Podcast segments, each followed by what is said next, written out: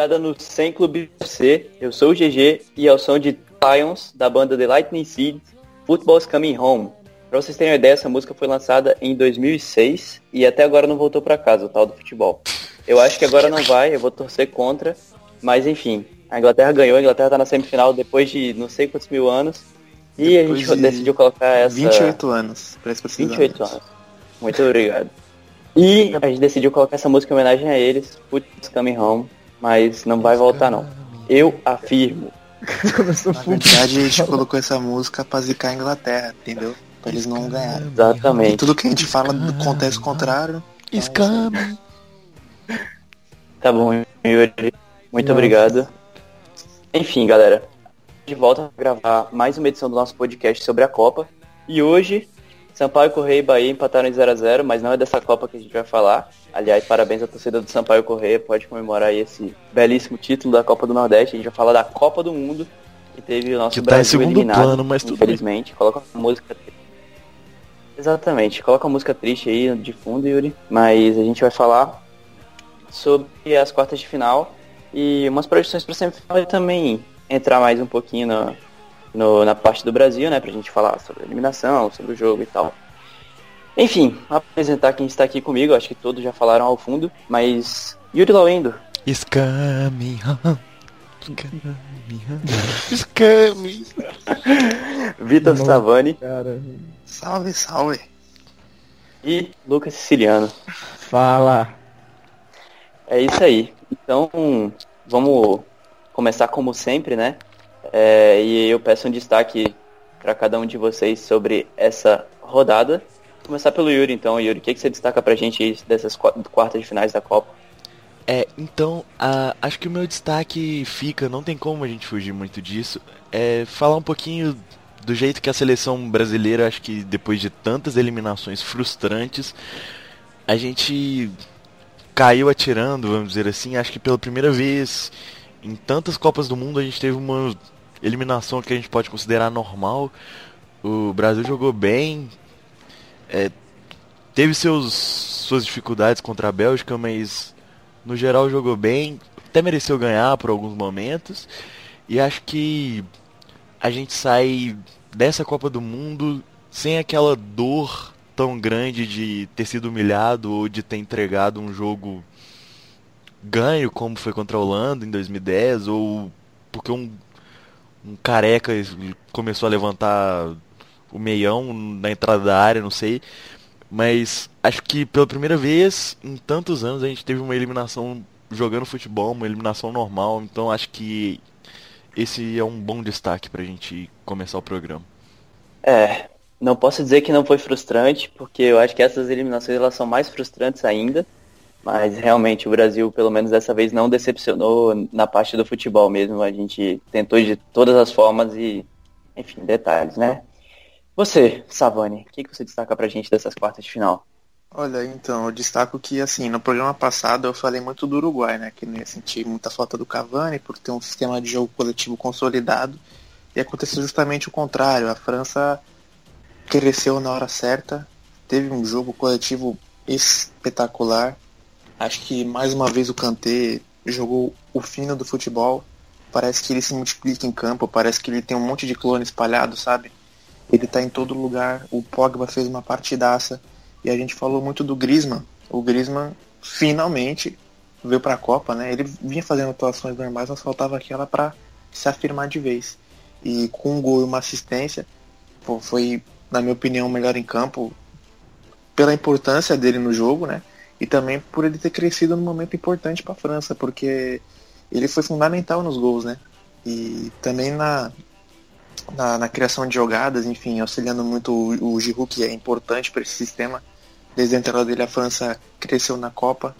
E eu acho que, pô, bom destaque a gente falar da França, porque a gente criticou muito o jogo deles por ser baseado em individualidades, mas contra o Uruguai, pô, superou tudo isso e fez uma excelente partida coletiva. Isso aí, bom destaque. E o seu, Lucas? Bom, meu destaque ele vai, ele vai muito, muito contrário ao que, eu, que foi o meu último destaque na, na última, no meu, nosso último podcast, né? Que eu falei que de todos, teve uma exceção, acho que, que de um time, um time que teve menos a bola, teve menos posse de bola, é, que perdeu o jogo. Mas a, a, a regra na, na, última, na última rodada foi essa. E agora, nessa rodada, agora nas quartas de final, foi totalmente o contrário, né? Os times que tiveram a, a, mais a bola conseguiram vencer seus jogos. E até por isso a gente viu uma, uma, uma postura muito diferente de França. É, a, exceção, né? Foi, foi o Brasil, mas que mesmo tendo perdido o jogo, a gente sabe, a gente vai discutir aqui mais, mais pra frente, o Brasil teve chances, mesmo, com a, mesmo tendo a bola, teve chances para virar aquele jogo, até para empatar. Qualquer resultado naquele, jo naquele jogo, na verdade, seria um resultado justo porque as duas equipes jogaram bom futebol, foi um jogo para quem não estava ali na é, torcendo para as duas equipes, um, um, jogo muito bom, talvez um dos melhores da Copa, com muita emoção, com muito futebol de qualidade.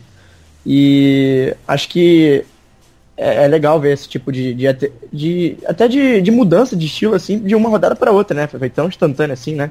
Que a gente viu um mudar o estilo de, de, de jogo mesmo que a gente viu basicamente se inverter em, em uma rodada para outra. Isso aí. A gente falou na, no último programa das oitavas de final, né, que não existe jeito certo de jogar futebol. Se você executar o seu jeito bem feito, é isso que importa. E Exatamente. Mostraram isso. Então, vamos do que interessa, né? Vamos falar das quartas de final primeiro, para depois a gente fazer as projeções para essas semifinais, para essas semis, que vão ser a Eurocopa, infelizmente, né? Vamos falar do Uruguai, a primeira sul-americana a cair nessa, nessas quartas de final, um pouco antes do Brasil. E o que, que a gente pode destacar desse Uruguai 0 França 2? Bom, o Uruguai teve sentiu muita falta do Cavani. Isso aí acho que foi nítido. O, não, não havia aquele cara que chegava na frente. O Stuani é um jogador de características muito diferentes do Cavani e ele não pôde executar o que o Cavani fazia. É, também a criação, né? A gente elogiou muito bem Tancur no jogo contra Portugal. Ele acabou não indo tão bem no jogo contra a França, mas eu acho que isso passa mais pelo mérito da França ter anulado muito o jogo do Uruguai. Né? O meio campo da França comeu o Uruguai vivo. Acho que acho que o único jogador que o lustro que o Uruguai teve no meio campo foi o Torreira, mais uma vez, que ele fez uma Copa espetacular, na minha opinião. E passa muito pela qualidade, né? Foi, foi um do destaque da qualidade do Kanté na retomada e na construção com o Pogba, o Tolisso que entrou no lugar do, do Matuidi e cumpriu seu papel, fez um bom jogo. E a, e a participação do Griezmann também, que pô, foi decisivo, né? Já, já, já falei sobre isso também. E o Uruguai que é, acabou sofrendo de uma das coisas que ele é, é muito bom, que é a bola aérea. Tomou o gol de bola aérea no primeiro tempo. Isso acabou matando um pouco. O Uruguai sentiu muito o gol sofrido. Foi uma belíssima cabeçada do Varane. Ele antecipou o Stuani e a marcação inteira, né? Subiu sozinho, sobre o, sobre o livre. E isso acabou matando o Uruguai. O Uruguai não teve alternativa. Eu achei que o, que o Tabares acabou mexendo mal, colocando cebola no lugar, no, não lembro de quem saiu para entrar o Cebola agora, mas ele colocou o Cebola, ele poderia ter colocado o Reta Vizcaia antes, ou o próprio Arrascaeta, que é um jogador de criação, e acho que isso acabou prejudicando. O Uruguai foi muito pouco criativo. Então, acabou tropeçando na falta do, do seu principal jogador ofensivo da, na Copa e acabou enfrentando um adversário que estava em um excelente dia. Eu até ia falar sobre isso, que o gol, cara, no começo, assim, prejudicou muito o Uruguai. Porque o Uruguai a gente sabe que é uma equipe que se sente muito mais confortável defendendo a sua área, jogando um jogo mais reativo. A gente viu isso em basicamente toda a Copa. Não toda a Copa, mas toda a história do Uruguai reflete bastante isso. Eles estão tentando mudar essa forma de jogar, mas a gente ainda viu um pouco herdado nisso ainda hoje. Uma coisa enraizada. É né? enraizada. O Uruguai gente... jogar assim mesmo, estilo sofrido, estilo... Ainda vê, assim... Operário. E aquele gol que toma ali no começo, a gente não pode nem falar que foi uma falha, porque o movimento do Varane é perfeito. Então, a partir do momento que você toma um gol desse, você tem que o Uruguai sair para o jogo. E num dia, no dia realmente que o Bentancur fez, acho que sua pior partida na Copa, que não tá, não tá mal na saída de bola, aí realmente você tem poucas opções. O Cavani também, pô, fez uma falta absurda. Não que o Stone seja um péssimo jogador, cara. É, o Stone, para quem acompanhou, ele até fez é, uma quantidade boa de gols. É, no geral ele fez acho que mais de 20 gols na, na La Liga. É uma quantidade, uma, uma, uma quantidade considerável. Mas, cara, não é só é, gol que, que, que vive também a, a. Não é só de faro de gol que precisou da, da seleção uruguaia também faltou um pouco a bola chegar. O Cavani é um cara que ajuda muito nesse sentido de. Ele encosta mais que o Soares ali para fazer a transição também. É, o Soares é um cara que fica mais, mais encostado ali pro gol, fazendo mais tabela quando a bola chega. É, isso que fez muito, muita falta, cara. O gol no começo é, acabou realmente com o jogo do Uruguai. Foi muito. Então, é uma, uma, uma parada que se destacar também. Quando o Cavani tá em campo, ele acaba potencializando muito o jogo do Soares, né? Sim, exatamente, dois complementam. Assim, o Soares não fez o bom jogo e não, não jogou mal por causa da falta do Cavani. Mas quando o Cavani joga junto com ele, ele, sabe, ele recebe mais a bola, ele participa mais do jogo. E ontem parece que ele sentiu falta do Cavani e, pô, mais uma vez foi mal. Acho que a Copa do Soares foi um pouco decepcionante por que ele é, né? Eles são muito entrosados, né, cara? Os caras têm a mesma idade, jogavam na seleção de base, essa parceria vem de longe. É uma pena, né? Porque acho que foi a última vez que a gente viu esses dois jogarem juntos, né? Não sei se na próxima Copa com. Acho que eles vão estar com 35 anos. 35 talvez até jogue, né? Seja convocado, mas. Sei lá, eu acho difícil que eles, que eles mantenham essa, essa, essa linha titular ali na frente, no titular absoluto. É uma pena, porque os três ali, cara, deram, deram bastante alegria para pro, pro, pro povo do Uruguai, pô. Foram três Copas, passaram de fase em todas, Não, chegaram ciclo, na semi. Pô, o ciclo, o ciclo deles ciclo, pô, foi concluído com sucesso. Com sucesso, cara. Realmente o Uruguai é, é um. A gente tava, tava comentando isso com o GG ontem, cara. É um, é um país muito pequeno, é, pô, surge é difícil surgir muito talento e essa geração aí tá boa no meio campo, principalmente os, os valores individuais no meio. E ver, ver esses dois atacantes de tanta qualidade assim na mesma geração, cara, é de se apreciar mesmo. Sim, e a, é, é uma pena né, porque tem muito jogador jovem que participou Também. dessa campanha, o próprio Torreira, Sim, é, do meio o campo, o Arrascaeta, Vecino. o Jimenez que, que né, não é velho, o Laxalt que também é jovem. É, tem vários então, bons valores aí. O, Só que o, ataque, Uruguai assim, também que eles. É, exatamente, exatamente o que eu ia falar, que o ataque é um pouco mais experiente. Mas acho que o Uruguai vai acabar achando assim, alguém. Não, não do mesmo tamanho que os que Cavani e Soares são, né? Por tudo que eles conquistaram, mas eu acho que com o futuro vai dizer mesmo. Que a gente terá pela frente. E falando de despedida também, pô, uma pena que seja a última Copa do Tabares também, que é um cara pô, enorme no Uruguai. É, retomou o futebol lá, o futebol quente, dá gosto de ver. E Infelizmente, ele já tá com a idade avançada também, tá se tratando é, problema de alguns problemas de saúde. né? É complicado, cara, mas ele fez muito bom, fez muito bem pro futebol. Com certeza. Yuri, você tem alguma coisa a acrescentar sobre França e Uruguai? Eu queria destacar um pouquinho, mas do lado da França, um pouquinho sobre o Tolisso. É, o Tolisso, ele teve que ele acabou sendo sacado do time, ele começou a Copa jogando. É, depois que o Deschamps começou a optar pelo Giroud como 9 e um volante ali na ponta esquerda, no lado esquerdo, e começou a utilizar o Matuidi. O Matuidi deu um. É, acabou gerando um grande salto no, no time francês. O time francês melhorou muito com a entrada do Matuidi.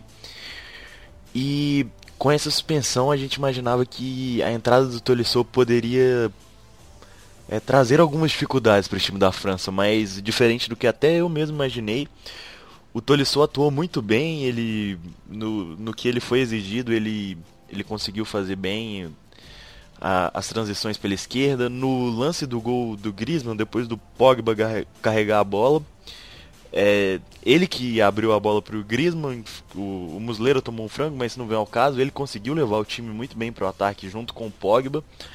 É, e acabou tendo uma boa atuação, o Matuidi não fez tanta falta igual eu imaginei que ia fazer. É, e um outro destaque, acho que é bom destacar até pela Copa que, pela Copa que ele está fazendo, o Pavar, é, um pé no Bayern já, deve, deve né, não nessa temporada, mas na próxima ele deve sair é do Stuttgart para ir pro, pro Bayern de Munique. É, muita pouca gente conhecia o Pavar, é, muita gente tinha ideia de que era uma loucura do Deschamps é, deixar até dos dois lados, né? O Sid Bay e o, e o Mendy no banco são dois laterais que avançam mais. Aí, tem dois caras defensivos. E colocaram o ele colocou o Pavar e o Lucas Hernandes nas laterais e o Pavar tá sendo um, um destaque que tá realmente ele tá sendo um dos maiores destaques da Copa, talvez um dos melhores laterais direitos da Copa, com certeza, junto com o Mário Fernandes e outros nomes. E o interessante da gente, da gente falar é que o Pavar, apesar dele ser defensivo, ele tem se mostrado muito bem também apoiando. É, ele chega bem, bem no ataque, ele não, não, não tem grandes ultrapassagens, vamos dizer assim, mas ele, ele faz número na frente e pelo estilo de jogo da França, que tem jogadores muito rápidos e de infiltração, acaba que o Pavar fazendo um número no, no meio campo, na entrada da área, pela direita, tem chamado muita atenção essa função que ele está fazendo. Então eu acho que é um, uma puta revelação da Copa. E o Bayern entrou muito bem, é, já encaminhando a contratação dele, talvez até para voltar o Kimmich para o meio campo depois e deixar ele no lateral direita. Acho que o Bayern acertou em cheio, porque a Copa desse menino tá chamando muita atenção. Eu até ia falar um pouco sobre isso, né? Porque o Pavar, é, o Pavar e o Hernandes, os dois laterais, são zagueiros de origem, né, cara? E você vê, o Pavar ele é um cara de muita velocidade, tá realmente fazendo uma Copa muito boa ali no corredor, ele é muito bom. O Hernandes, cara, é um zagueiro de origem, ele, mas ele tem uma técnica também que impressiona. Não dá para perceber, se você não acompanha, se você não viu antes assim, é, parece que ele é, cara, um lateral mesmo. Ele, ele, se dá muito bem com a bola no pé, tá fazendo uma Copa muito boa, defensiva Foi... e ofensivamente. E sobre o Hernandes também, né, cara? Ele tem como professor nada mais nada menos que o Godin, né? É, então exatamente. ele aprende muita coisa. Ele joga duro, mas, pô, ele tem Não, muita joga duro, sim. Mesmo. Aí você vê que ele tem qualidade. E também sobre um cara que né, a galera pega muito no pé, mas que é sempre bom falar, cara, do Giroud. É, ele a tem uma função uma, que uma ele função, faz, velho. Uma função, cara, que, pô, ele, ele segura muito bem a bola, ele abre espaço, faz o pivô como poucos fazem. Então o cara é bastante subestimado, a galera gosta de, de sacanear muito, ah, fala, joga, só joga porque é bonito, não sei o que, mas cara, é um não, jogador cara, é que tem né? Ele não fez nenhum gol na Copa ainda, mas. Não é, não. Sim. Ele deu um gol pro Mbappé, né, nessa, um é, nesse né, jogo né, contra o Uruguai. Esse jogo pro meio da área, o Mbappé tava sozinho e. Acho um passo muito bonito. por cima. É, foi uma jogada de bastante inteligência, assim, mostra que ele não é só aquele conezão, aquele poste, não. só, não, só do tamanho ele é dele. muito inteligente mesmo. por mais que não seja, vai, um Primor matador técnico, assim, um matador é, de. É, não tem a técnica apurada, ele é muito inteligente. Isso aí. Então, agora para o outro jogo dessa chave, que infelizmente o Brasil acabou sendo eliminado para a Bélgica, perdendo. A Bélgica fez um grande jogo, é sempre bom a gente destacar isso, né? Apesar de a gente falar que o Brasil e teve bastante chance de vencer também. É um jogo que foi decidido no detalhe, né? Futebol tem também, qualquer time que seja, a vitória seria justa e o empate também eu acho que não, não seria um resultado injusto. A gente pode falar desse Bélgica 2, Brasil 1. Acho... A gente comentou. Ah, acho que a primeira coisa que a gente tem que falar, infelizmente, é dos primeiros 25, 30 minutos 25. da seleção brasileira. Bem é... que a gente falou, né, cara? Quanto México, se a gente tivesse os mesmos 25 minutos que a gente ia sofrer. É, exatamente. Foi exatamente isso. A gente teve os mesmos 25, 30 minutos do jogo contra o México. Não tão ruins quanto o jogo contra o México, porque a gente conseguiu atacar também durante esse tempo. Contra o Sim, México a gente não é... conseguiu. Só mas que... a letalidade dos caras é totalmente diferente do, é... do da Bélgica. É, a letalidade, a qualidade, né? Não tem comparação. Só que a questão da defesa foi a mesma coisa. A gente jogou com um espaço muito absurdo entre os zagueiros e o, e o meio campo. O De Bruyne teve um espaço para pensar que parece que nem, nem que a gente nem imaginava que a gente ia jogar com o De Bruyne para deixar um espaço daquele é. aberto. Ele achou, deixa eu ver, nos primeiros 15 minutos, duas finalizações, deu uma bola pro Fellaini que o Fellaini errou e acabou saindo escanteio do gol contra do Fernandinho. E acho que novamente a gente pecou nisso que pecou contra o México e contra uma seleção muito boa de, de jogadores de muito, muito nome, muita qualidade, acabava que a gente poderia ser punido e a gente foi.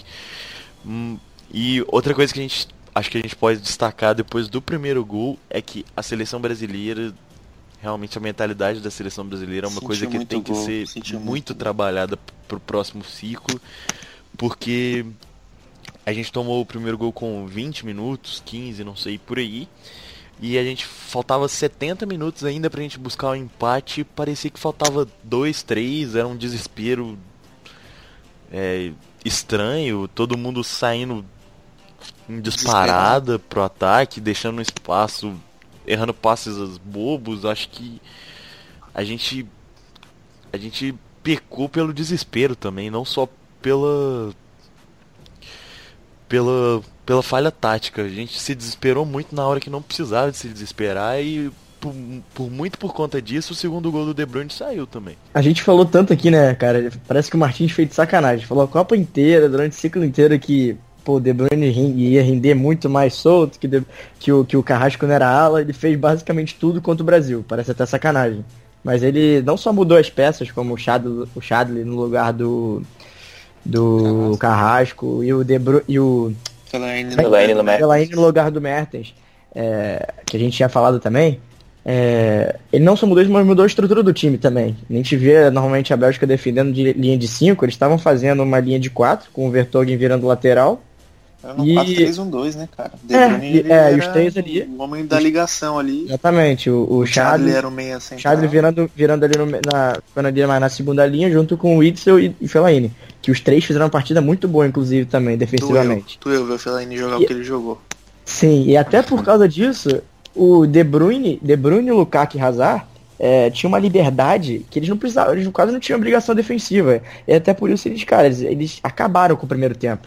Que, o que a gente tomou de contra-ataque, a gente falou tanto da transição defensiva da Bélgica, que era muito fraca, o que o Brasil levou, teve, teve deficiência nesse quesito, foi brincadeira, cara. O Martins também veio com uma estratégia muito boa, com o Lukaku de ponta direita, que quase ninguém, acho que ninguém ia prever, é, prever isso, que ele tinha feito isso uma vez, eu nem, eu nem lembrava. Alguém citou no Twitter que ele tinha feito uma vez no Everton, quando ele era Sim, treinador Lukaku, do Everton. O Lukaku era tava lá. de ponta direita. E, cara, é inteligentíssimo, porque ele usou, explorou o Lukaku nas costas do Marcelo, que é um lateral que a gente sabe que tem suas deficiências defensivas e foi mal hoje de novo por causa disso. É um cara de muita explosão, apesar de grande, ele tem uma força física e uma explosão muito alta. É, e o De Bruyne ali flutuando, cara. Ficou ali meio de falso 9, meio de. não tinha uma posição definida. E o Hazard pela esquerda, mas também às vezes indo para a direita, fez uma partidaça também, uma partida para afirmar ele como, como realmente um craque mundial, como, como ele deveria ser, como ele tá, ele tá precisando de uma partida assim. Assim como a gente falou do Modric contra a Argentina, o, o Hazard precisava de uma partida assim também, cara, para as pessoas começarem também a olhar para ele de forma diferente, da forma que ele merece. Ele fez uma partida absurda, acertou todos os dribles, todos os dribles que tentou, ele acertou 10 de 10, sério, foi uma, uma atuação de alto nível mesmo. E uma coisa que me chamou bastante atenção é. Assim, por tudo que o Lucas falou, né, cara, que a gente comentou que o Martins é, pecava muito por ser teimoso, não mudava o esquema tático. Ele, cara, ele foi perfeito no jogo. Acho que a, o que, o que, o que, o que subiu a Bélgica de patamar, principalmente para esse jogo, foi você ter o De Bruyne com liberdade, você estudar a tradição defensiva do Brasil, ver que o Brasil é muito espaçado, ainda mais sem o Casemiro, o Fernandinho não aguentou o tranco, por mais que não seja a função do Fernandinho essa, ele foi muito mal no jogo, e depois que ele fez o contra, parece que passou o filme na cabeça dele, de tudo que ele passou, de toda a tragédia que ele passou na, na, na, na Copa de 2014, e não conseguiu se assentar no jogo, o psicológico dele foi moído, e eu acho que a falta do Casemiro é, sintetiza muito isso, cara. Porque o Fernandinho sente falta de um companheiro dele ali. E foi, pelo menos a minha visão foi essa, que, por exemplo, muitas vezes na hora da transição, o Paulinho ficar muito para trás do Fernandinho sozinho. Entendeu? Coisa que o Casemiro, assim, se você parar para ver os jogos, o Casemiro fazia isso sempre. O Casemiro já tava sobrecarregado, né, cara? Imagina o Fernandinho. Se o Casemiro tá, que é um cara, é talvez o melhor matador do mundo. Né, o, o, a, é, exatamente, o cara aguenta o Casemiro é bom o suficiente para aguentar pra marcar por ele e pelo Paulinho, mas o Fernandinho e pelo Coutinho também. E nem a questão tipo é, do o Coutinho, mas, mas o Coutinho acaba sendo um pouco mais voluntarioso, cara. O Coutinho, o Coutinho é mais voluntarioso que o Paulinho, porque o Paulinho, é, não, não, sim, ele ajuda ele na construção ofensiva. ele abandona sim, sim. e vai para frente. Mas pra, numa, pra numa formação normal, o Coutinho também teria que ajudar ali na, na fase defensiva, mas é porque ele realmente ele foi, ele foi começar a jogar de, de interior mesmo, jogando ali por dentro nessa Copa. Ele foi usado o ciclo inteiro é, pela ponta, ponta direita, direita, com obrigação defensiva muito menor. Cara, então, cara, é difícil é que... ele por isso, né? É, ele entrou na fogueira. Não, o engraçado disso é que aconteceu tudo o contrário, porque o jogo coletivo do Brasil, querendo ou não, era muito bom, era bem executado. E, cara, o Roberto Martins teve, mexeu no time tão bem, deslocando o Vertonghen para a lateral esquerda, botando o Meunier assim, na primeira linha, o Chadley, que todo mundo achou que ele ia jogar de ala, ele jogou de meia centralizado, o Hazard com a liberdade para flutuar, o De Bruyne sendo um falso 9 e tendo muita liberdade para criar o jogo, ainda mais para a deficiência defensiva do Brasil. Acho que nem o Brasil esperava que a Bélgica teria uma mudança tão drástica no sistema de jogo. Então acho que isso acabou matando ainda mais o jogo, porque pô, você pega para ver nos contra-ataques, cara, o Lukaku acabou com, com o Brasil. No primeiro tempo, né? primeiro tempo, sim. É, no segundo, o Miranda segurou ele. Tem que falar sobre a atuação do Miranda. fez uma partidaça, acho que Miranda foi o único do Brasil. É, muito por cima, FIFA, mim, foram os únicos que não tiveram culpa, sabe? Era muito por cima. Talvez o Alisson também, porque acho que, sei lá, o primeiro gol foi muito rápido a bola, e o segundo, finalização daquela, naquela velocidade, pô, de um cara como o De Bruyne, tem uma das características estar bem de fora da área, acho, acho que não tinha como defender, mas, sabe, o Brasil parece que ele veio meio desprevenido achando que, pô, ele não vai mudar o esquema, ele vai jogar com os três zagueiros ali, Malete sempre na recomposição, o De Bruyne não vai ter a liberdade que ele tem que ter para desempenhar. Então acho que foi um jogo da afirmação mesmo da geração belga que muita gente desdenhou, que muita gente falava, não, o Brasil é pentacampeão, que sei o que, esbanjava a arrogância, né? Coisa que hoje em dia não, não adianta mais no futebol você ter cinco taças porque elas não entram em campo, assim como a Alemanha tinha quatro, era tal campeão e foi eliminada na primeira fase. A Argentina tem camisa também, foi passou vergonha.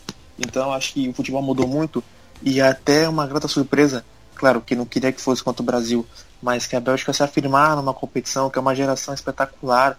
É, ambos pô, jogaram na seleção de base, conquistaram o espaço deles em clubes gigantescos, sabe? São treinados por excelentes treinadores, estão um nível absurdo e se afirmar pô, diante do Brasil e, pô, querendo ou não, todo mundo sabia que o Brasil era um time mais pronto que a Bélgica. Por, por todo o trabalho do Tite. O Tite perdeu a primeira partida oficial com a, com a seleção brasileira. Verdade, claro que não podia né? perder, mas.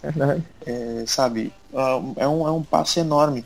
A Bélgica vai enfrentar a França com um hype absurdo pela excelente partida que eles fizeram contra o pentacampeão.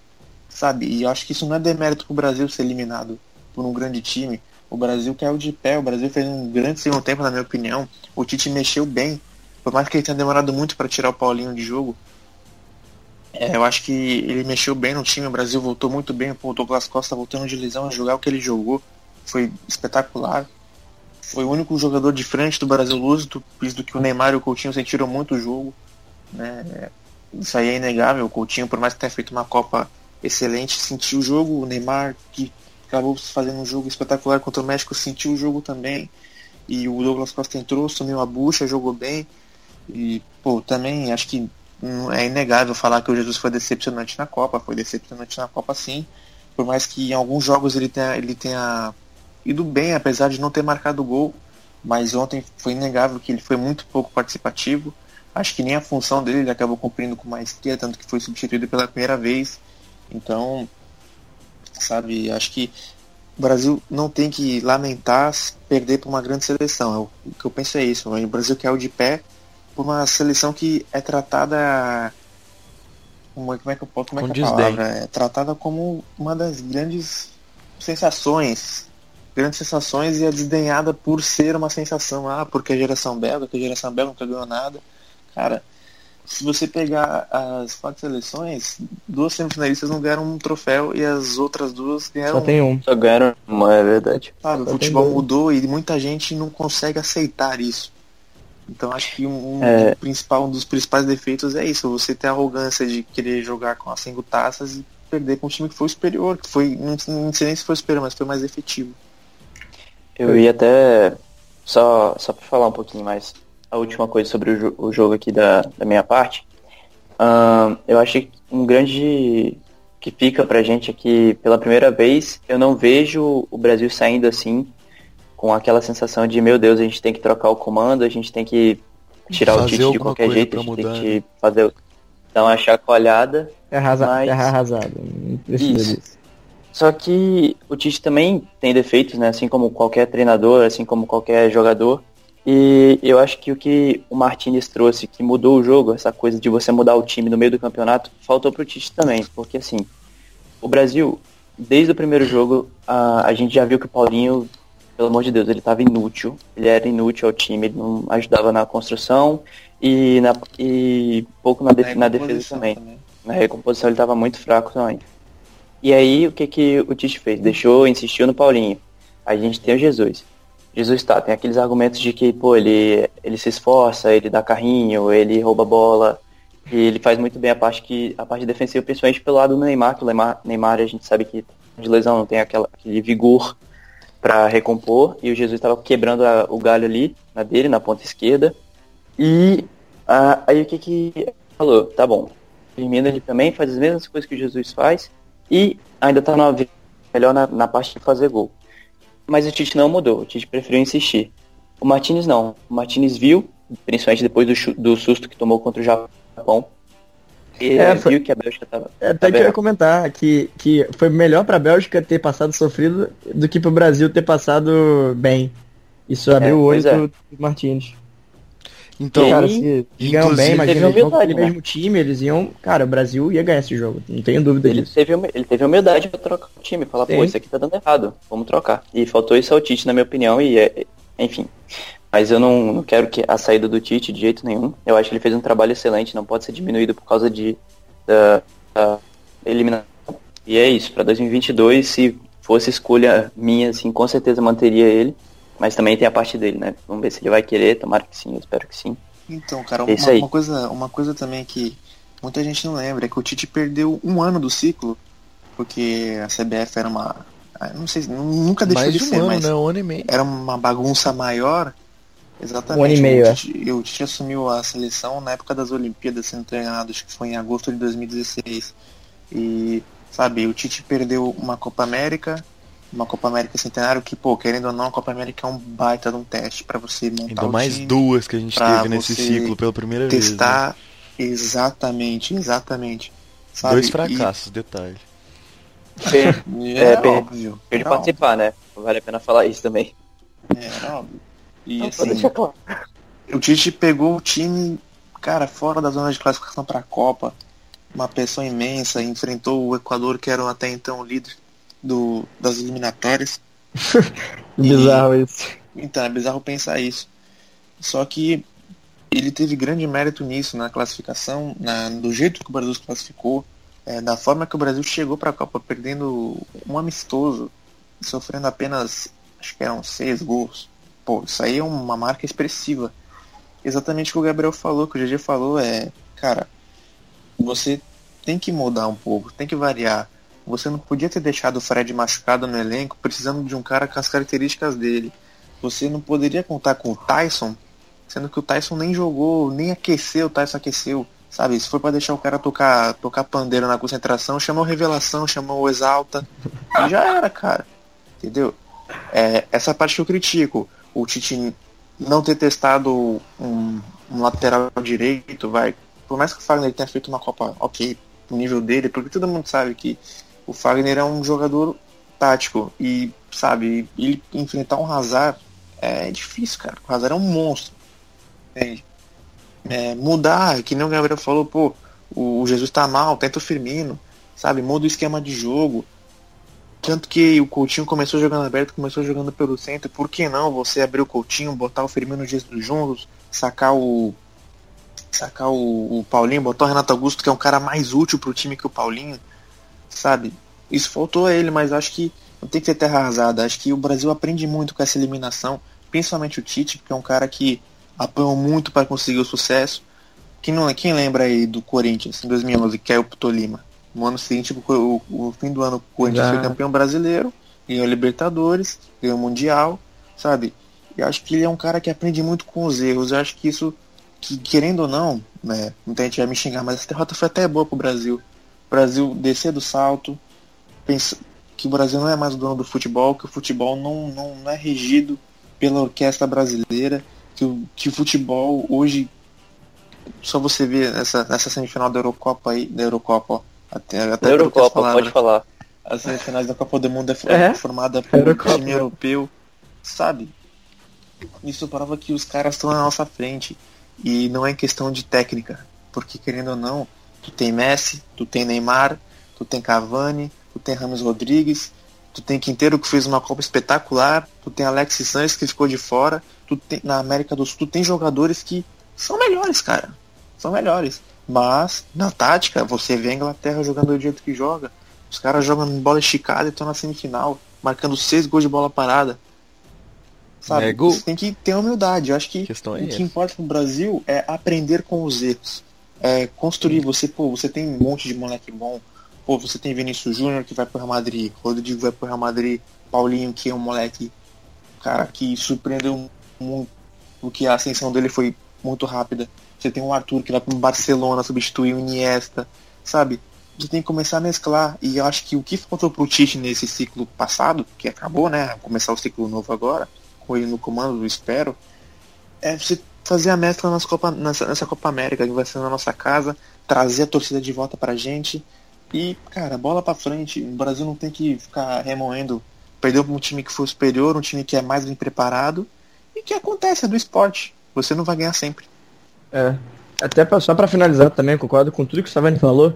É, mas, cara, o fracasso faz parte do processo que, que o Brasil precisa, cara. É só ver a Alemanha. A Alemanha precisou de, de, de três vezes, de duas vezes um, um terceiro lugar, de uma derrota na final da Eurocopa, é, outra, outra derrota acho que foi na semifinal de 2012, foi isso?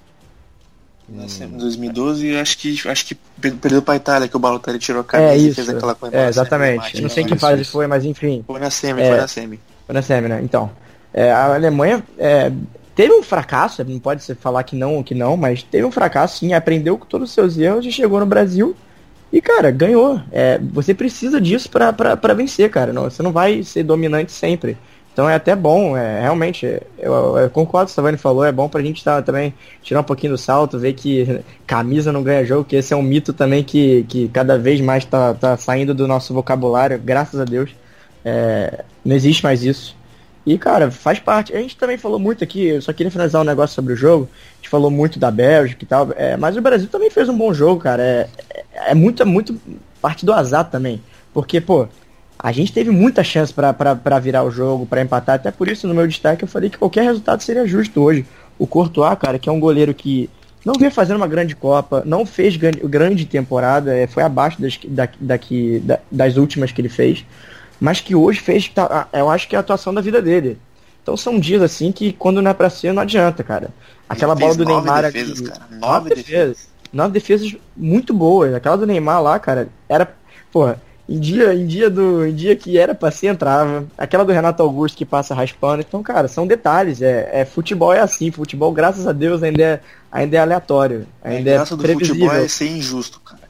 É, Se ainda fosse bem, justo, cara. não seria tão, tão querido não, assim. Então, sabe, é, não é só, só a tática da Bélgica que salvou eles, não é só, não é só a, o nó tático que o Martins deu no, deu, no, deu no Tite no primeiro tempo que salvou eles, não. Às vezes é futebol, quer, quer ser de um jeito, vai ser. E foi isso, basicamente, o jogo de hoje. O jogo de. Jogo de hoje, jogo de sexta, cara. É, a gente tem que aprender também a aceitar essas coisas que, que vai ser normal. Não, não, não vai deixar de ser normal nunca. E... Não vai deixar de ser, de ser anormal, desculpa. E acho que a gente tem que falar um, um pouco também sobre esse negócio de nó tático, de quatro europeus na semifinal. É, é igual o Savani falou, talento a gente tem mas a gente não tem mais dinheiro, a gente não tem mais concentração dos talentos aqui. Então eu acho que a gente tem que começar a tentar aprender de verdade com esses caras de fora. Porque querendo ou não, com todos os talentos concentrados por lá, o futebol de lá vai melhorar muito, vai vai progredir muito mais do que o nosso, que todos os talentos estão indo embora a gente pode ver muito disso na Inglaterra. Acaba que não tem como negar que com o crescimento da Premier League a própria base inglesa está melhorando muito. E acho que aí a gente já pode fazer a ligação com o jogo da Inglaterra contra a Suécia. É, essa geração da Inglaterra ela não, não, não é para ter esse resultado agora, era para ela ter esse resultado na próxima Copa. Só que esse crescimento veio junto com o da Premier League, com, com o crescimento tático, com o trabalho do Pochettino. É, tem muito. O Southgate herdeu, herdou muito o trabalho do Pochettino pro, pro time da Inglaterra e um pouquinho também do trabalho do Guardiola com os zagueiros, com Stones. É, e eu acho que a gente tem que entender um pouco disso. A gente não tem mais é, tudo concentrado aqui, como a gente já teve há 10 anos atrás, a gente, a gente ainda tinha, 10, 15 anos atrás, é, que a gente disputava Mundial pau a pau com os europeus, etc. Só que com a mudança na economia e com a mudança na organização das ligas deles, é, acaba que toda a qualidade vai ficar lá. Então, melhorar o futebol de lá é muito mais fácil com toda, todo o talento por lá. E a gente pensa muito pouco nisso aqui. A gente acha que com talento dá para ganhar tudo. E o Tite trouxe um pouquinho de mudança dessa desse ideal, mas ainda não é o suficiente. Então eu acho que a gente tem que aprender um pouco com essa derrota com isso. É, é, o, o progredir da ligas, das ligas de lá atrapalha pra gente que ainda tem o talento, mas o talento não fica aqui. Então acho que o estudo do que eles estão fazendo é muito importante para a gente tentar é, inserir isso na nossa cultura mesmo e tentar voltar a crescer e dominar isso tudo que a gente já dominou por muito tempo e o futebol é é a gente é dono do futebol, a gente já foi dono do futebol por muito tempo e a gente a gente consegue gerar talentos para dominar isso tudo de novo, tranquilamente, mas acho que falta um pouquinho do estudo nessa parte. É, e, até falando acho... sobre um pouco. Pode falar, pode falar. Não, fala. Não, pode. Até sobre a Inglaterra, que só para citar o que o Yuri falou, a Inglaterra tem uma semelhança bastante com a Bélgica de 2014, né?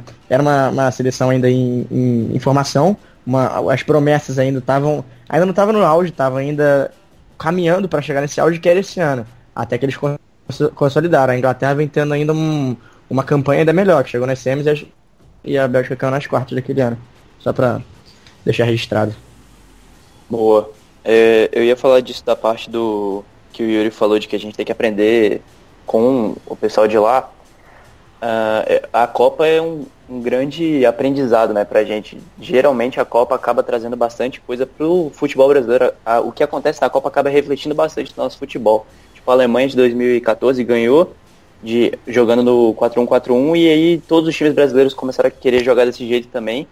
E sei lá, tipo, uma coisa que eu acho que pode acontecer agora depois dessa Copa, com o sucesso aí do, dos três zagueiros voltando, né, a moda dos três zagueiros, talvez eu acho que a gente possa ver isso refletido no, no nosso futebol, principalmente com as equipes que, assim, enfim, não, se, não tão grandes assim, precisam mais se defender, que eu acho que os três zagueiros, joga com três zagueiros e alas, é, é uma boa alternativa para essas equipes e a Copa do Mundo está trazendo isso para a gente de novo. Até bola aérea, né? O pivô voltando, assim, porque a gente tá vivendo uma época de muito, muitos caras rápidos ali, que não tinha uma referência ali na Copa, a gente viu isso voltando. As transições, que são muito importantes agora também. Então eu acho que isso tudo também vai ser refletido, com certeza. Cara, e, pô, é uma grande chance isso tudo é fazer com que o futebol brasileiro seja atrativo. Você não tem vontade de assistir um brasileirão, cara. Você não tem vontade de assistir, sabe, um campeonato estadual. Entende? É, acho que a humildade tem que vir de quem comanda o futebol, investir em base. Você vê aí a Inglaterra e a Alemanha. A Alemanha em 2002 começou a ter um investimento na base, um, uma infraestrutura completamente modificada, tanto que você viu grandes craques surgindo. É, pô, o próprio Felipe Lan, o Michael Ballack, quem mais vocês podem me ajudar? O Schweinsteiger, o Podolski. Pô, isso é tudo cria de base, é você investir nessa, nessa seleção Tony de Kroos. base. O Tony Kroos, o Ozil, pô, o Mario Götze que fez o gol do título. E a Inglaterra, cara, com, com o Rashford, com o próprio Sterling, com o próprio Harry Kane. E foi e uma coisa que, já puxando pro lado do, do jogo de hoje, uma, uma coisa muito legal que o Southgate falou hoje na coletiva, que cara, com a evolução da liga, você ter treinadores como Pochettino, como Guardiola, como Mourinho, como Jürgen Klopp, isso potencializa muito o nível dos seus jogadores, porque eles já vão estar no nível tático absurdo. Quando você treina com os melhores, você se torna um, um dos melhores. Então, acho que isso ajuda muito. E por todo o trabalho que o próprio Southgate participou na base, porque muita gente não sabe, pouca gente sabe na verdade, que ele era o técnico da, da, da seleção de base da Inglaterra. Se você pegar para ver os, os, a Inglaterra na base, eles são campeões do mundo, sub-17, campeões do mundo, sub-20.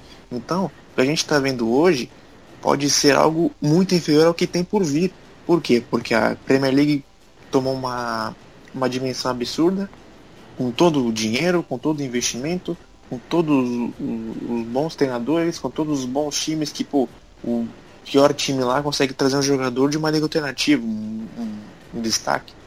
Então isso potencializa muito e faz com que a Inglaterra hoje seja um espelho para o Brasil, campeão do mundo. Que o brasileiro acha que todo mundo está esperando o Brasil. Não, que o Brasil, que o Brasil, cara, vamos ter a humildade de aprender com os outros. Os caras estão melhores que a gente e, não, cara, não é, não é pecado, cara, você aprender com eles. Isso vai ser muito bom. Fazer com que o nosso futebol seja mais atrativo. Você ter vontade de ver o Brasileirão. Hoje eu vou sentar na minha poltrona, vou ver o jogo do Brasileirão.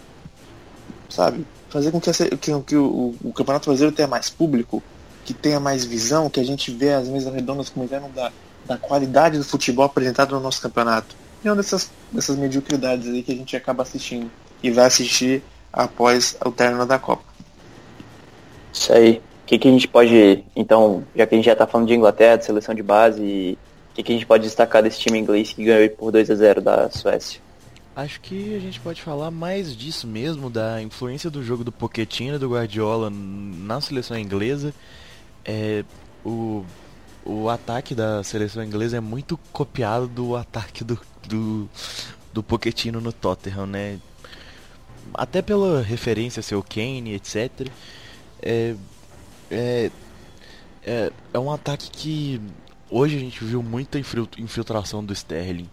E no Tottenham a gente vê muita infiltração do som. E acho que que isso dá para perceber um pouquinho desse legado do, do, do Pochettino.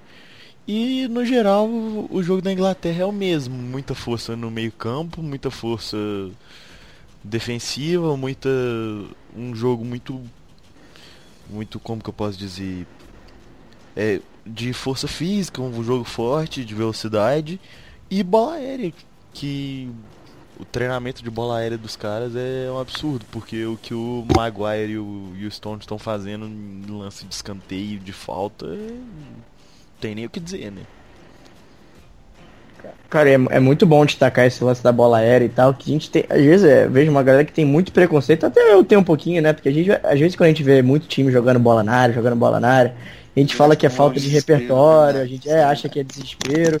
Mas, cara, você vê a diferença para eles, Cara, é toda hora é uma jogada. O Maguire dificilmente perde uma. O cruzamento do Lingard hoje pro, pro, pro Dele Alli, que aliás outro, é, outro é traço do Tottenham. É tudo o Dele Alli infiltrando. É, e é jogada. É na cabeça. Você vê que é uma coisa que a gente dificilmente vê. Você vê jogar Não, jogar é um cruzamento aleatório, não desespero. Não, é treinado. É tá ali. O cara tinha que estar tá ali. Então, sabe, é um recurso, cara. Não deixa de ser, não, é, não deixa de ser uma ferramenta porque a galera tem um preconceito por causa disso, porque é falta de ideia. Não, às vezes pode ser, pode ser a própria ideia fazer isso. E vem dando Cara, certo. E, assim, é, uma, é, uma, é uma parada completamente diferente do que você perder um jogo e pôr a bafa. Sabe? É algo é. que, mano, os caras treinam mesmo. Você, você tem um zagueiro como o Maguire, que, mais uma vez, você repetitivo que eu falo, que ele é muito bom no jogo aéreo e hoje foi provado que foi coroado com gol, você tem que saber usar, você tem que fazer bom uso de um time alto, sabe? De um time que tem jogador, por exemplo, Harry, Kane faz a, praticamente a mesma função, que, que, nem o Yuri falou aí. Ele joga como se estivesse no Tottenham, sabe? E isso facilita muito o trabalho de um cara como ele. Não é à toa que é o artilheiro da Copa. Não é. E outra coisa que eu ia falar, é, não é um adversário qualquer também, cara. A Suécia, ele, a gente já falou também isso aqui, eliminou Holanda, Itália e ficou em, ficou em primeiro no grupo da Alemanha. E, cara, é um time que é muito difícil de você furar, furar a zaga deles, principalmente na bola aérea. O Grankvist e o Lindelof vinham fazendo uma Copa praticamente perfeita. E hoje a Inglaterra, cara, parecia que nem era a Suécia ali, não tomou conhecimento, fez um jogo muito seguro. Trator, né? Vai passando por cima. Cara, então, exatamente isso. O Forsberg também é, uma, pode se chamar uma decepção da Copa. Ele fez uma grande partida contra a Suíça, mas também foi ficou, ficou só por aí, né? A Bélgica, a, a Bélgica, a Suécia é, dependeu muito do, do daquele jogo de ligação direta, né? É pro Berg, pro qual que é o nome do outro centroavante que eu esqueci? Tá... Toivonen. Isso, Toivonen. E dependeu muito. De, e, cara, com Stones e Maguire ali, ainda mais que tem uma linha de 5. para você nem com Berg, nem com, com o Toivonen eles conseguiram fazer alguma coisa. E quando conseguiram, parou na, no, no excelente Pickford, que vem fazendo uma Copa excepcional, cara. Além dos pênaltis que ele pegou, ele fez uma defesaça contra a Colômbia no último minuto. E hoje pode ter feito duas defesas que salvaram do empate também, né, da, da, da Suécia. Foram duas defesas sensacionais. E, Melhor goleiro cara, da mas... Copa? É, ah, eu acho que... Melhor goleiro da Copa pra mim. É difícil falar melhor assim, né, cara? É um dos melhores, né? Com certeza é. É porque é relativo até. Mas. Com certeza tá entre os melhores e a zaga da, da, da Inglaterra tem que se destacar muito, cara. Maguire cara, eles, eles, eles conseguem mesclar a velocidade, por exemplo, é, o Stones tem um é muito rápido, na linha, de, alto, na linha de 5. É. O Stones é um jogador da, é um jogador de sobra, assim, vai, entre aspas. A é, defesa ele é muito rápido e tem um jogador como o Maguire, que não é tão rápido, mas que, pô, ele não, não fica para trás, entendeu? Além Acho da que Copa isso do tudo é treino, cara, é treino. O trabalho do Southgate é muito subestimado e, pô, e bacana ele falar que aprende muito com o que tem na liga, na liga deles. Eles não, não fazem muita coisa diferente. Se você pegar para ver um jogo do Tottenham, o jogo de filtração, que nem o Yuri falou, que o Sterling lembrou muito o som mesmo. Porque ele, a diferença é que o som é um pouquinho melhor na finalização. É, né? muito, o Sterling é, que, né? Pelo Só amor de Deus. O, o Sterling é impressionante quanto ele cria de chance e quanto ele desperdiça ao mesmo tempo, cara. Fico abismado. A, a função, a, fun a, função do Lingard no esquema, pô, o Lingard é muito importante pro esquema do, do Southgate. Muito. Por mais que ele seja muito é, coadjuvante no time, ele é muito importante, cara. Henderson ele é um jogador também, que ataca bem o espaço. Boa. Ele ataca muito bem o espaço, ele abre, abre caminho para a descida do Tripper, para a descida do Ashley Young, sabe? Ele é um cara que é muito importante pro esquema. Eu acho que a Inglaterra tem que se. Pô, por mais que não, não, não traga o futebol de volta para casa nessa Copa, eles têm que se vangloriar muito do grande trabalho que fizeram. Um trabalho perfeito e que pode. Perfeito não, vai. Será perfeito se ganhar a Copa. Mas, sabe, que pode ser ainda melhor que uma geração que vem sendo lapidada desde lá de baixo. Que todos eles já vão jogar na Premier League vão ter experiência, alguns jogam em grandes clubes, vão ter o contato com grandes técnicos, então, pô, é a é. prova de que tu investir no futebol gera resultado, coisa que não acontece aqui. E é prova de que o Yuri, do que o Yuri falou, é, que os jogadores é, o que o técnico se baseia muito no, no seu jogador que os jogadores fazem no, nos clubes e cara é, é a única seleção que os, todos os, os, os, jogadores jogam na, jogam na Premier League é a única e até por isso, e é basicamente isso, cara. Um time tem que ser, tem que ser formado a partir do, dos jogadores e da, das, melhores, das melhores funções que eles podem exercer. E é exatamente o que a Inglaterra faz. Por isso que eles estão na semifinal e tem chance, por que não, de ser campeão. Isca. Pela segunda vez. É isso não, aí. Mas, vou, mas, com certeza eu vou torcer contra. Claro. Torcer contra que eu não gosto. Obviamente. Mas se tem chance, tem. É isso aí. Então vamos passar agora pro último jogo que terminou nos pênaltis para alegria. É o jogo mais emocionante, né? Mais uma vez. Graças a Deus. e o que, que, a gente pode falar desse Rússia e Croácia, com a Croácia levando nos pênaltis depois do 1x1 no tempo normal 2 a 2, e o 2x2 na prorrogação, né? É... Cara, eu queria destacar o que o Modric jogou hoje. Olha, me arrisco a dizer que foi uma das melhores atuações individuais da Copa. O cara teve 15 recuperações de posse. 15 recuperações de posse. Você pega o mapa de calor dele, cara, ele ocupou praticamente o campo inteiro. Sabe? E deu uma assistência, foi curado com uma assistência pro gol do, do Vida, se não estou enganado, foi no gol do Vida. Foi. Sabe? Ele foi. é um cara que. Me arrisco a dizer novamente, eu adoro falar essa, essa frase. Cara, ele tem potencial para brigar pela bola de ouro, por que não? Sabe, quando for campeão do mundo. Olha só, já pararam pra pensar nisso? É, mas até o título da Croácia também é um caminho grande, né? Ah, é, cara, nisso Pô, hoje, será que a melhor, é... mas, mas se a Croácia ganhar a Copa do Mundo, eu acho que, que que é perigoso acontecer. Não, pôr eu- eu- ó. eu vejo acho, também eu a acho difícil, mas, pô, ele pelo menos entre os três seria muito Não, entre os injusto três ele ele não vai estar. Entre com os três? certeza. Ele Não, vai estar Entre os três, eu acho que ele a tá com garantido certeza. já. Na verdade, eu ganhar a acho que tá garantido. entre os três, o, o, o jogador do campeão, do time campeão do mundo vai estar, mas tem que ver. Vai tá. Não, É. se a Croácia ganhar, né? No caso, tô falando isso. Pode ser tá. Griezmann, pode ser o Não, Mbappé, Griezmann não. Bruyne, Eu o acho que pode Hazard. ser Mbappé, Mbappé, De Bruyne, Hazard. Hazard ou Modric. Não, eu acho que o O Griezmann Harry entra também. Kane, por que não? Harry Kane é artilheiro É, de uma Copa Harry. É Harry Kane, verdade, cara. Harry Harry Kane pode ser Eu acho que fácil. vai entrar algum desses três, porque tipo, a gente não teve também um terceiro jogador assim peso, durante a. É, sim, e durante Mas a Seria, temporada seria também o um cara Salah, né, cara? Seria o É, Salah, Salah. mas Exatamente. Neuer foi o terceiro em. a Copa Não que pesa muito em nisso. 2010? 2014, quer dizer? Isso. Foi, não, foi 2014 foi o 2015. Neuer, foi o Neuer. E Foi. em 2010 foi Xavi e Iniesta, né? Xavi Iniesta. 2006, Canavaro ganhou a bola de ouro. Aliás, bizarro isso, né? Pensar que um defensor ganhou. Não sei nem qual, sem ser o Canavaro, não sei nem qual foi o último a ganhar.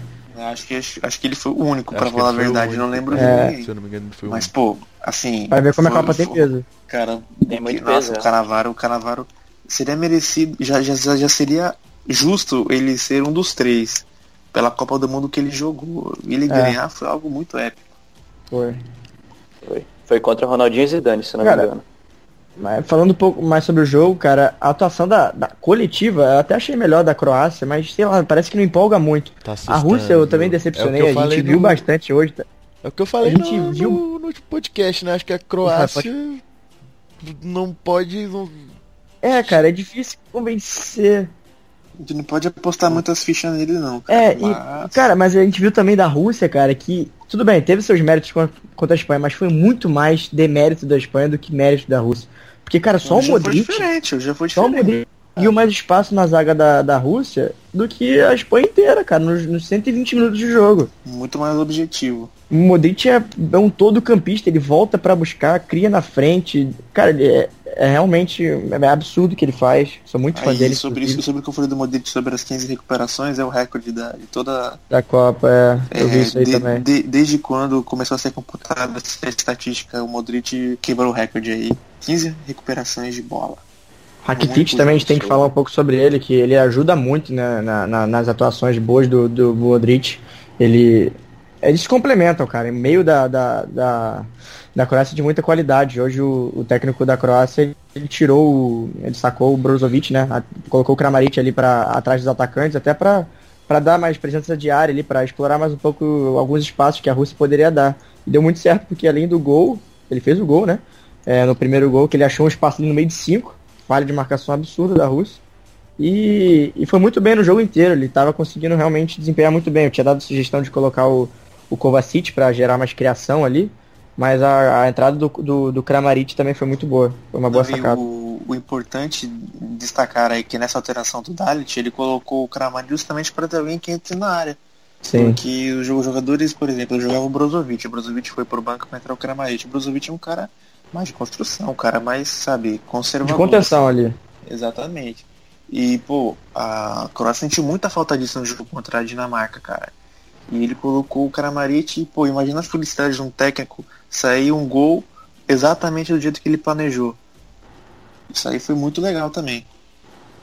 Uma boa sacada É mesmo. Martinez comemorou isso também, infelizmente. Mas, Infelizmente contra o Brasil. Muito triste, com certeza. Aí, É, passando sim, pra Rússia sim, também, não, e é exatamente o que eu ia falar, cara. Pô, o Xerichev, mano, jogou muito mais uma vez e fez um baita no gol. é, esse cara, ele tem, se fizer o top 10 aí da Copa, eu acho que ele vai ter uns 3 gols dele. Cara, que golaço, cara. Pelo amor de É Deus. tipo, é tipo o Dodô da Rússia, velho. Artilheiro dos É o Dodô da Rússia. Eu lembro um do, do Rodriguinho ano passado, foi muito parecido contra o Sport, cara. Contra o Sport, muito parecido. Bem não, o goleiro nem se mexeu. Foi lindo a mesmo. Rússia, a Aliás, Rússia o pivô do surpreendendo, né, Djuba. cara? A Rússia surpreendendo. Sim, o pivô do Djula pra esse gol também foi muito bonito. É, Exatamente. uma Copa muito O, o. Juba é muito subvalorizado na Rússia porque é um jogador que nunca saiu de lá. É um jogador postezão. E, pô, a Copa dos Pivôs, né? A gente pode falar assim. Cara, ele é muito importante. E a Rússia surpreendeu mais uma vez. Jogou muito melhor contra a Espanha, eu achei pelo menos. Porque eles foram pra cima, eles conseguiram atacar, por mais que tenha deficiência técnica, obviamente, não é um bom time, mas sabe, eles muito aguerridos. tentando ir pra frente, conseguiram abrir o placar, inclusive. Pô, achei, achei que a Rússia caiu de pé, caiu atirando igual o Brasil. E vocês, o que vocês acham? Mais uma vez o Mário, o Mário Fernandes, cara. Gigantesco. Copa, pô. Muito boa a Copa dele Absurdo, mesmo. Melhor é lateral direito brasileiro na Copa. Isso aí é sem dúvida. Cara, mas pô, até uma, é uma pena, né? O cara se transformar de, de, de herói pra vilão em tanto pouco tempo. Até parece sacanagem aqui. O é- Cara, é, futebol aqua- é aquela. malvado. Aquele cara que vai Futebol é É muito Aquele cruel. cara que cara. faz gol no tempo normal não bate pênalti, cara. Porque vai errar, não tem jeito. Ver a cena da família dele ali, como comemorando o gol na hora que ele faz, depois, comemo- da- depois vendo o pênalti ele bater e perdendo, é, pô, é triste, cara. Sério, futebol é, é, é muito cruel. Sério, não tem. Mas não faz tem parte. É, faz parte. Só vai Vai ganhar um. 100% por cima por causa da, da Copa que fez. Não, ele com certeza. Aliás, Ninguém- o- ninguém o esperava chegar também, né, cara? Zaguev voltou depois de machucar no primeiro jogo. Verdade, E entrou bem. verdade, verdade. Ele deu assistência. Sim, você vai a falta que o cara que o cara meteu a mão na, na bola, ele construiu a jogada. E legal, cara, porque o Zaguev é um cara que surgiu muito bem, mas é, é aquele flop que a gente fala, né? Não, não virou. É legal ver o cara assim na Copa e É. voltando ainda depois de se machucar no primeiro jogo. Mas é, ficou. A Rússia também deixou uma boa impressão, né? A gente achava que ia ser um fiasco na Copa em casa, mas deixou uma, uma ótima impressão, porque a gente É, estava de- esperando. deixando, deixando aquele ditado do que os mandantes sempre acabam indo bem, né? Não é verdade. Exceção da África do Sul. Da África do Sul. É, o Brasil, não sei se a gente pode o considerar o Brasil, bem, o né? Brasil chegou na cena, velho. Tomou É. sete? Tomou sete, mas chegou. Eu preferia é. ter parado na fase de grupos do que tomar sete. Tomou É, certo. eu preferia ter caído grupo, pro Chile, é, velho. Não, qual- qualquer coisa, né, mano? Sete, cara. Sete é muito. É. It's coming Não, vai home. tá Mas, expressão. Mas enfim, vamos, vamos falar de coisa mais legal, vai. It's coming home. Coming home. Vamos falar agora da, legal. da seleção da rodada? Bora. bora. Então, a seleção da rodada novamente utilizando o SofaScore, ou seja, a seleção é baseada por estatísticas, não tem nada a ver com em, Com em atuação. qual situação. É, assim, a atuação tem, porque estatística é, É, pela não, atuação, é. mas Desempenho, não tem nada a ver com É, é, desempenho é real. mais pelos números. é mais pelos números, sim, exatamente. Então a gente teve o Courtois, a, três na zaga, Varane, Company e Maguire, uma linha de quatro no meio com Lingard, Modric, Felipe Coutinho e Hazard, e três na frente sendo De Bruyne, Griezmann e Mandzukic. Eu acho que eu só É, trocaria eu o que agora usando três Coutinho pelo. Rakitic. É. Eu, tro- eu, tro- eu trocaria o Coutinho pelo Rakitic, o Mandzukic pelo Lukaku É. e... Sou, acho que sou. Griezmann até podia entrar. Ah, o Griezmann tá aqui, é verdade. Griezmann Griezmann tá, tá, né? e, Isso, o- e o, e o Pogba, e o Pogba no Lingard. De resto, É, pô, é, Pogba o também, não- verdade. acho que a zaga não tem nem o que Kanté discutir. também. Não, mas o Pogba é melhor. É isso. Eu vou de Pogba. Mas É. tá, tá bem condizente mesmo. E Tá. por Não. estatísticas, o, o melhor da rodada foi o Modric, acabou. O Modric. É, e foi mesmo. Miranda, não sei se também poderia entrar no lugar do Company. Sim, Ah, nossa, sim, o Miranda sim, jogou o Company jogou muito, bola. velho. O Company jogou muito, mas Não, sacanagem. não, pô. não. Foi a primeira partida Miranda merece titular. mais. Segunda, né? Jogou Nossa, contra Miranda foi gigantesco, cara. É, vale, Sim. vale a Miranda pela menção honrosa, pela puta Copa e pelo Pô, o puta que ele- jogo que ele O que fez. ele fez contra o Lukaku no segundo tempo foi, foi comovente, cara. Ele correndo Esse- ali, sabe? é, Ele foi- não é- Nossa, ele- o, Pela- o Mandzukic, o Mandzukic deu essência pro gol, criou muitas jogadas, mas, pô, o Lukaku no primeiro tempo É, foi devastador na zaga brasileira sim. e, pô, seria injusto ele Concordo. não entrar na seleção também. Lukaku, Lukaku. É isso. Então, a gente fecha o programa de hoje, depois dessa seleção da rodada. A gente espera vocês nos próximos programas. A gente vai falar também é, das semifinais e também da final, obviamente. Só E que. a gente aceita muitos feedbacks, por favor, mandem. Diga. E a gente deve fazer um episódio mais Falou. específico sobre sobre a transição da seleção que a gente até entrou um pouquinho em detalhes aqui, mas a gente vai especificar gente mais um ainda num pouquinho, outro é. episódio. É isso Não tem que aí. aguentar a gente falando só sobre a nossa seleção e sobre a nossa grande confederação, hein, amigos? Não. Não, mas é, vai ser legal, a gente garante que vai ser legal. Mas por favor, mandem feedback pra gente. Mandem muitos. Fala se o áudio tá bom, fala se o papo tá legal, o que, que vocês mudariam. Enfim, falem. Fala se o Yuri é chato pra caralho cantando essa música aqui. Ah, Ele fala, é essa música é chato, mó cara. boa. sobre ideias, sobre o que vocês querem ver dos nossos podcasts. E é isso aí. É isso. Muito obrigado a todo mundo que ouviu até aqui. Yuri, cala a boca, pelo amor de Deus. e é isso aí, galera. Valeu, um abraço e até a próxima. Escome, galera. Abraço.